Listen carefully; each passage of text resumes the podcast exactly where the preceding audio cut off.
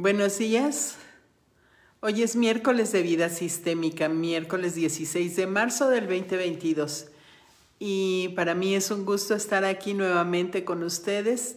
Y vamos a dar un tiempo a que la gente se vaya integrando y si hay alguien por ahí que me diga si se ve y se escucha bien para continuar con el tema que tenemos el día de hoy. Y vamos a tratar un tema, estamos en la temporada 6 de vida sistémica y esta temporada es la relación de pareja. Habíamos estado viendo lo que era el ser adulto, el, el ser padre de hijos adultos o madre de hijos adultos y hoy tenemos el tema de que, ¿para qué quiero una pareja? Y mientras alguien por ahí me dice si se ve y se escucha, eh, los quiero invitar a los diferentes eventos que tenemos programados para ustedes. Tenemos este viernes taller de constelaciones familiares en línea. Empezamos a las 4 y son bienvenidos. Este taller de constelaciones familiares es parte del módulo de la formación en constelaciones familiares que tenemos este fin de semana. Y el tema que tenemos este fin de semana en este módulo es genograma. Eh, cómo el genograma lo puedo utilizar para resolver mis asuntos personales y para mi crecimiento personal. Esto nos ayuda mucho a ubicarnos, a conocer perfectamente cuál es nuestro lugar, cómo nos movemos en el sistema familiar y bueno, pues es cada vez eh, más revelador el que yo pueda ocupar mi lugar en los diferentes ambientes en los que me muevo. Si lo ocupo en mi sistema familiar, seguramente lo ocuparé en los diferentes ambientes en los que me muevo. Voy a dar un momento. Si hay alguien por ahí que me diga si se ve y se escucha.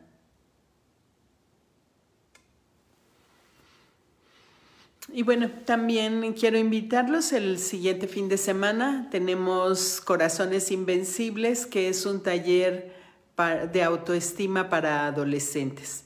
En este taller lo que vamos a hacer es eh, que nuestros jóvenes, nuestros jóvenes adultos aprendan a negociar, que aprendan a identificar eh, sentimientos, sensaciones, disparadores, detonadores de conductas que muchas veces ellos mismos no quieren tener y que afectan sus relaciones con los demás, principalmente eh, sus relaciones familiares. Eh, este taller está dirigido para mm, los jóvenes que buscan tener un crecimiento personal o hacer desarrollar esta conciencia, iluminar su propia conciencia. Es un taller hermoso, es un taller de dos días. Lo tenemos sábado y domingo de la siguiente semana. Lo estaremos impartiendo Vicky Martínez y yo. Y bueno, pues eh, son bienvenidos. Si tú eres una persona que trabajas en tu conciencia y tienes hijos adolescentes, esto sería una gran oportunidad de que la conciencia del sistema familiar se amplíe. Y tenemos también eh, sanando lo propio, eh, como su nombre lo dice, esto es eh, un diplomado en constelaciones familiares en donde sanas tus propios asuntos. Y este lo tenemos en versión de los sábados, que es el sábado completo, o lo tenemos en versión de martes, dos martes a la semana. Hola, hola Rosy, ¿puedes decirme si se ve y se escucha, por favor?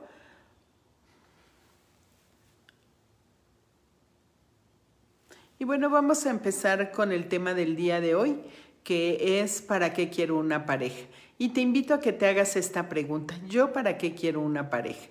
Sea que la tengas o no la tengas, ¿para qué quieres esa pareja?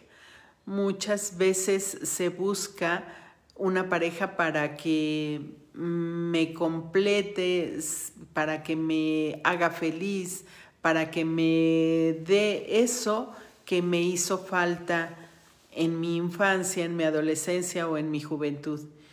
Y entonces las expectativas que se ponen sobre la persona que es nuestra pareja son muchas y se ponen expectativas que la persona no puede cumplir.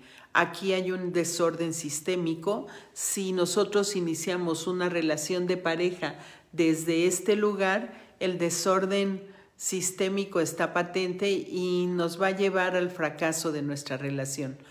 Porque mm, nuestros padres nos dieron la vida y nos dieron muchas herramientas para que nosotros las tomemos, muchas experiencias de vida para que nosotros las tomemos y de ahí podamos relacionarnos con el mundo. Entonces, si yo como persona siento que eh, mis padres no me dieron suficiente atención, suficiente cariño, eh, que no fui suficientemente vista, que no me merecía el amor de ellos, que no me merecía la compañía, que no hubo límites, que no me podían mm, educar, digamos, en una convivencia social abierta, todas estas carencias puede ser que yo las sienta y que sienta que una pareja va a venir a resolvérmelas. Error tremendo, porque la pareja lo único que viene es hacer un espejo, un espejo de lo que nosotros tenemos como carencia. Seguramente él o ella tendrá las mismas carencias que, que yo, porque es un espejo o en su sistema se vibra con eso mismo que yo vibro porque es un espejo. Entonces, la pregunta es, ¿para qué quiero una pareja? ¿Para qué? Hola, preciosa amiga Julie, gracias por estar aquí. Buenos días, Alejandro. Buenos días, María. Buenos días, Yolanda. Buenos días, Rosy. Buenos días, Gerardo. Buenos días, Oscar. Buenos días, María. Gracias por estar aquí. Entonces, si nosotros nos preguntamos esto, ¿y yo para qué quiero una pareja? Bueno, pues eh, si cada una de estas referencias que yo te hice eh, te hace sentido de que te faltó en tu infancia o en tu en tu adolescencia bueno, pues puedes decir que estás desde una posición equivocada. ¿Y por qué equivocada? En lo sistémico no decimos que algo está bien o está mal, sino que simplemente es.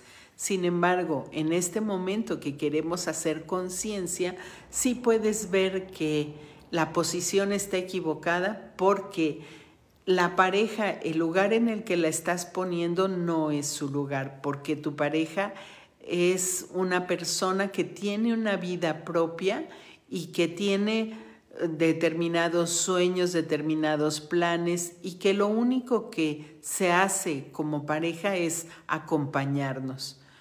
Eh, si tú buscas una pareja para que te haga feliz, la pareja seguramente va a fracasar. Escríbeme aquí en los comentarios tú para qué quieres una pareja, sea que la tengas o no la tengas. ¿eh? Este, este tema no va dirigido solamente a las personas que no tienen pareja, va dirigido a todos nosotros los que tenemos pareja, los que no tenemos pareja. Todo, esto está eh, eh, totalmente, mm, digamos, diseñado por nosotros. Entonces, ¿qué es lo que sucede cuando una persona busca que la pareja la haga feliz? Nosotros podemos voltear hacia atrás y ver cuáles son nuestras carencias con respecto a nuestros padres. Cómo fui educada, cómo fui tratada, cómo me recibían en mi casa, qué, eran, cuáles eran los paradigmas acerca de la pareja y acerca de la pareja de mis padres como mis padres y lo que se decía de las parejas que había afuera. Eh, si nosotros no tomamos lo que los padres nos dieron, y voy a poner un ejemplo, si tú te consideras arrogante, y arrogante podría ser que tú no valoras lo que tus padres hicieron pensando en que lo que hicieron lo hicieron lo mejor que pudieron. Porque si volteas a ver su historia, él o ella también tuvo carencias y en base a su historia es que te educa a ti. Eh, de manera que si nosotros vemos lo que mis padres pudieron hacer y yo puedo decir sí a eso que ellos hicieron, sí, pero un sí, un sentimiento de verdad de corazón, un sentimiento de decir lo hicieron lo mejor que pudieron. Sí, papá, veo tu dolor de que no estuvo tu papá. Sí, papá, veo tu dolor de que tuviste que ocupar un lugar que no te correspondía porque tu papá no estaba presente. Eh, y entonces probablemente este papá está ocupado en su familia de origen, en satisfacer aquellas necesidades, en cubrir aquellas carencias que mamá y sus hermanos tuvieron. Si tú logras asentir a esa realidad de tu papá y entonces decir, bueno, pues mi papá no podía estar al pendiente de mí, porque estaba ocupado allá atrás. Y no es una justificación, es una comprensión. Cuando nosotros comprendemos esa realidad, entonces viene la compasión. ¿Y qué es la compasión? El decir, mm, su destino es difícil en este sentido, o su destino es mm, pesado en este sentido. Y yo lo escogí, Aquí hay un punto súper importante, el saber que nosotros escogimos a nuestros padres para que hicieran posible justamente esto que nosotros estamos viviendo. Yo escogí a mi papá como fue, escogí a mi mamá como es y esto para hacer posibles estas experiencias. Entonces, Hablamos del papá que no estaba disponible. Ahora vamos a hablar de la mamá. Si tu mamá tiene una situación difícil con su mamá o con su papá, o si eh, tu mamá tuvo una pérdida considerable durante tu embarazo, un poco antes de que nacieras, eh, un poco antes de que estuvieras programado que vinieras a la vida, muy probablemente sus ojos están puestos allá, están puestos en esa pérdida, en esa situación difícil. Y esto la mantiene distraída. ¿Estará disponible para ti? Muy probablemente no está disponible para ti. Y entonces si vemos a este papá que no estuvo porque estaba pendiente de su familia de origen y vemos a esta mamá que no está disponible porque tuvo una gran pérdida antes de que tú nacieras, podríamos ver qué diseñaste para esta vida. Entonces tú ve cuáles eran los dolores de tu papá, cuáles eran sus carencias, cuáles eran sus problemas, digamos, y ve los, las carencias, los problemas, las pérdidas de tu mamá y todo esto cuando tú lo juntas te arma lo que tú diseñaste para venir a vivir en esta vida. Por supuesto, con todo lo que antes hubo, con tus abuelos, tus bisabuelos, los tíos, etcétera, etcétera, que le dan matices a la situación. Y entonces, si juntamos estos dos, podremos ver cómo te vas a relacionar como pareja. Tú podrás vislumbrar qué vas a buscar en tus parejas si no haces un trabajo personal. Porque entonces esto que tú buscas de estas carencias, de estos dolores, en esta combinación de tu papá y de tu mamá, que fue lo que tú elegiste venir a aprender, venir a a vivir y ellos son tus maestros de vida, tus padres, esto muchas veces lo agarramos y se lo endosamos a la pareja. Porque como mi papá no me vio porque no podía, estaba volteado a su, a su familia de origen, porque mi papá no estuvo presente, porque mi papá no me enseñó lo que eran los límites, porque mi papá no me dio el cariño que yo quisiera que me hubiera dado. Y entonces esto se lo endoso a la pareja automáticamente y entonces exijo, porque fíjense, muchas veces ni siquiera pedimos, ni siquiera nos fijamos si él o ella tiene las características para poderme dar eso. Y si partimos de que nuestra pareja es nuestro espejo, seguramente no las tiene, seguramente tiene las carencias que yo también tengo, de un, con diferentes matices, pero padece de lo mismo que yo padezco. Si yo se lo endoso, en un principio, como resonamos y vibramos en lo mismo, entonces nos hace sentido. No, nos, nos, nos decimos inconscientemente, ay, sí, esta persona es mi pareja perfecta, me completa porque vibramos en lo mismo. Sin embargo, cuando la exigencia se va haciendo de tú tienes que llenarme esas carencias, tú, tú tendrías que saber lo que yo necesito, porque esta es una carencia que traemos desde antes, entonces los problemas se ponen tremendos. Díganme si, se entiende esta referencia que estoy haciendo, si eh, les hace sentido. Buenos días, Lulu. Buenos días, Aldo. Qué bueno que están aquí. Me da mucho gusto que estén aquí. Gracias, Julie. Qué bueno que les aporte los temas que tratamos aquí. Buenos días, Lupi. Buenos días, Clau. Buenos días, María Elena. Buenos días, Agustina. Buenos días, Show Me, no, no sé cómo te llamas, pero buenos días. Entonces, cuando yo le exijo a la persona que cubra mis necesidades, que cubra estas carencias que yo tuve en la niñez, en la adolescencia y desde el vientre de mi madre, fracasa la relación porque no va a poder hacerlo.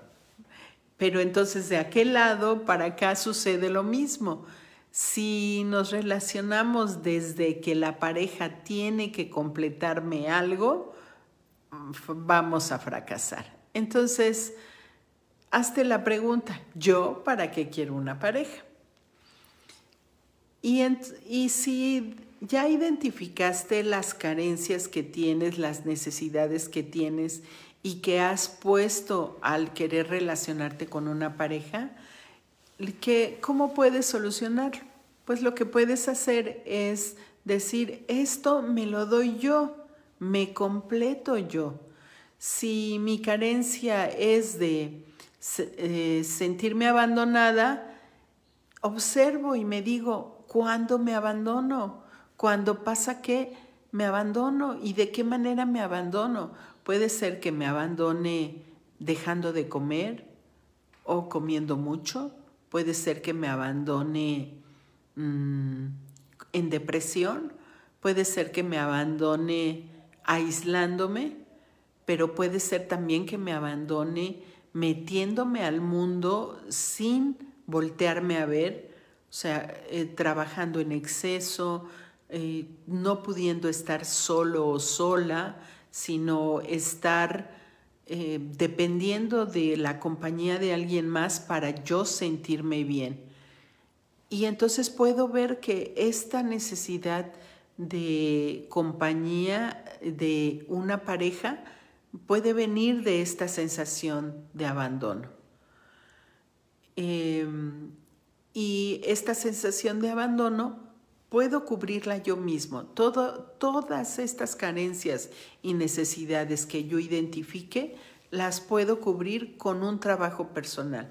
Recuerden que estos en vivo son eh, solamente como la punta de un hilo para que tú encuentres cuáles son tus temas a trabajar y que esos temas que quieres trabajar, busques ayuda, busca acompañamiento porque de verdad trabajar de una manera acompañada nos hace estos temas mucho más ligeros.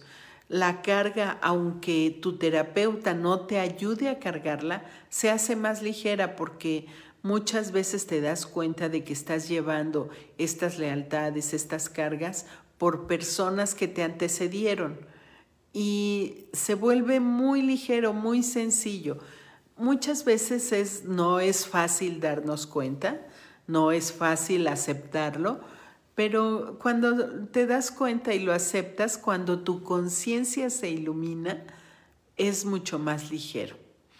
Entonces, ya identifico cuáles son mis carencias, cuáles son mis necesidades, que para qué yo dije que quería una pareja, por ejemplo, quiero una pareja para que me haga feliz. ¿En qué sentido? En que compartamos el tiempo juntos, este, que esté conmigo y entonces esta pareja es una pareja que le gusta salir con sus amigos, andar en la calle y todo eso. Y el tiempo que te dedica a ti es muy poquito. Y entonces dices, no, y, entonces ¿para qué me junté contigo? ¿Para qué estoy contigo si el tiempo que me dedicas es muy poco? Bueno, pues aquí puedes ver que la, está mal puesta tu, tu necesidad en esta persona, o sea, la necesidad de ser cubierta en esta persona, porque él o ella no lo va a cubrir quien debe cubrirse esta necesidad de acompañamiento, de hacerme feliz, de cuidarme, de protegerme, de valorarme, de merecerme, soy yo misma o yo mismo. ¿Sí? La realidad afuera es solo un espejo. Todo tiene que ver conmigo. Entonces, ¿cuál es tu herida? ¿Cuál es tu reclamo en tus relaciones de pareja? Eso es lo que tienes que trabajar contigo mismo. A ver, es si quieren escribirme aquí en el chat cuáles son sus heridas, cuáles son los reclamos con la pareja y podemos desglosar un poco cómo puedes trabajarlo en ti. Mm. Buenos días María, buenos días Manuel. Buenos días Luz María. Buenos días, psicóloga Nayeli. Buenos días, Nubia. Qué gusto que estés aquí. Buenos días, Laura. Buenos días, Esther. Buenos días. Aldo me dice, ¿algún número de teléfono? Sí, eh, te lo comparto con mucho gusto. Es el 844-808-6812. Y también lo voy a poner aquí en los comentarios. De cualquier manera, si quieres en la página de transformación sistémica, aquí en donde estamos transmitiendo en vivo, hay en, la información, ahí está un link que te lleva directo a mi teléfono. Entonces, eh, si no lo sacas de aquí, ahí lo puedes eh, poner. Hola Ceci, buenos días. Eh, tu queja Ceci es que es muy enojón, tu esposo. Bueno, entonces, ¿cuál es tu necesidad o tu carencia? Ceci, eh, ¿cuál es la necesidad que manifiesta el que tú te hayas relacionado con una persona enojona? ¿Identificas cuál es la necesidad? Hola Elena, Hola Leti, qué, gusto verte, me dice María. Igualmente, igualmente María. Dice Lupi, yo tengo identificada mi herida del rechazo. ¿Ahí qué puedo hacer? Entonces, Eh, la herida del rechazo es cierto que puede venir de la infancia. De hecho, todas nuestras heridas vienen de la infancia. Eh, puedes haber sufrido rechazo de tu papá o de tu mamá o de cualquier otra figura de autoridad. Bueno, ¿qué puedes hacer ahí? Si tú te enfrentas con un medio que te rechaza y ese medio solamente es un espejo, Lupi, lo que necesitas es observar en qué te rechazas tú a ti misma, qué no te gusta de ti, qué rechazas de ti. Cuando tú identificas qué rechazas de ti, te vas a dar cuenta que él o ella es solamente un espejo, es solamente un espejo de ti. ¿sí? Entonces el trabajo interior ahí sería aceptarte a ti, aceptarte eso que no te gusta. Y probablemente eso que no te gusta, eso que rechazas, es eh, o tiene que ver con lo que rechazaron cuando eras niña. Entonces lo aprendiste así y puedes hacerlo así.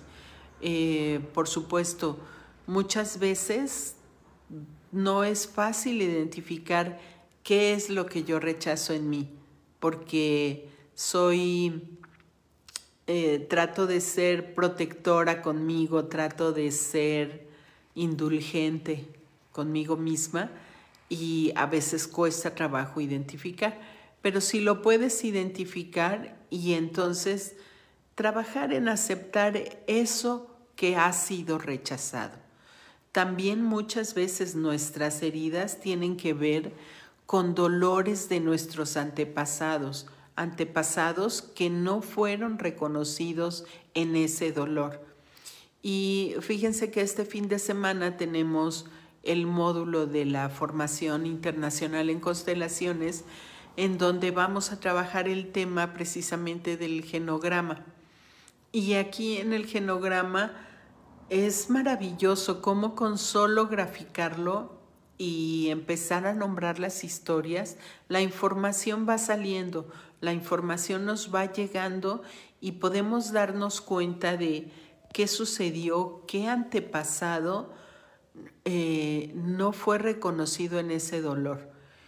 Y algunas heridas o algunas condiciones no vamos a poder saber de dónde viene, pero aquí pasa una cosa muy, muy importante, Lupi, para todos.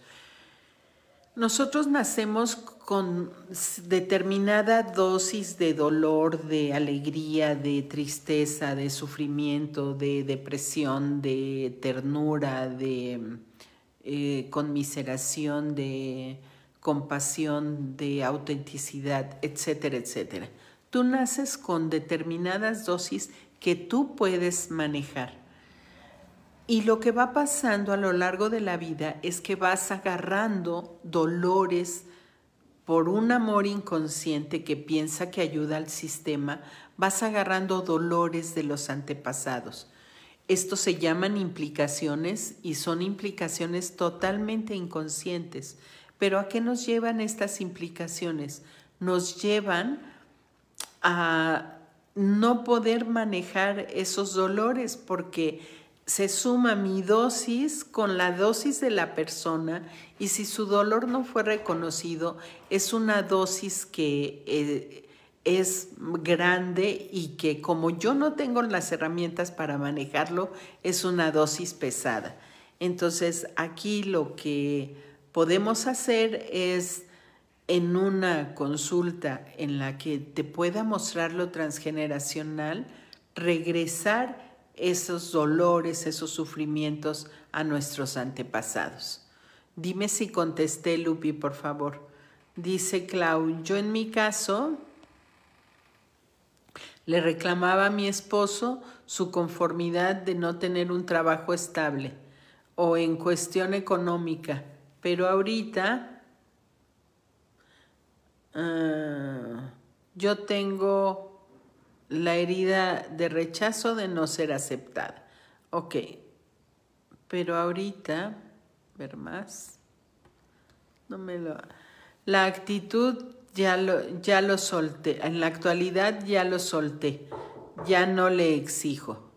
Entonces, bueno, nosotros podemos eh, dejar el destino con, con, ellos. Por ejemplo, si tú, Clau, los reclamos era de no tener un trabajo estable, entonces, ¿esto de dónde te viene? ¿De dónde te viene el haber escogido una persona así?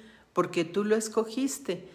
¿Qué herida hay en tu infancia que te lleva a escoger una persona que, que no tiene un trabajo estable? ¿Y qué te provoca a ti el tener como pareja una persona o haber tenido como pareja una persona que no tiene un trabajo estable?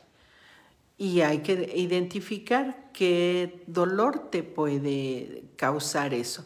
Hola Elena, ¿cómo estás?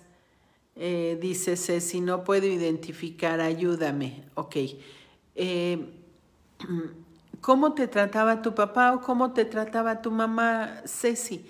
Eh, ¿Quién era enojón contigo? ¿Quién tenía poca tolerancia hacia ti? Y entonces buscas a alguien que si la tenga y crees que la pareja te va a aceptar y te va a querer por, por lo bonita que eres, porque hay yo con toda mi preciosidad y mi dulzura, y así pensamos que él o ella no va a hacer lo que yo viví en el pasado. ¿Sí, sí?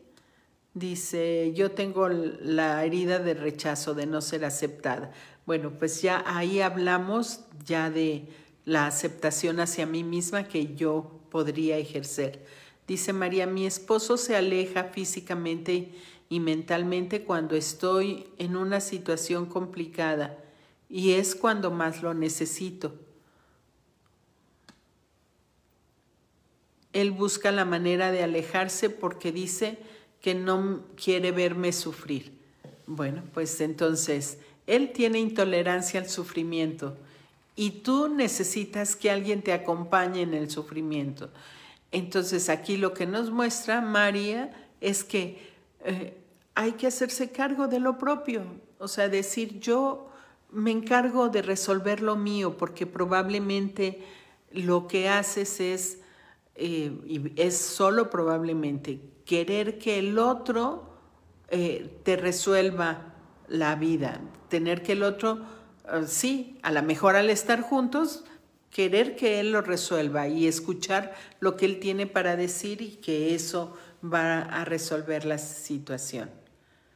Eh, hola, Jazmín. Qué bueno, Ceci, 100%, ya sé quién es. ¿Ok? Y entonces, eso lo dejas con esa persona, en tu relación con esa persona, y tú en ti eh, satisfaces esa necesidad que tienes. Y bueno, con esto vamos a terminar el en vivo del día de hoy. El siguiente miércoles vamos a seguir hablando de la relación de pareja. Espero que esto les haya aportado y ayudado a iluminar la conciencia.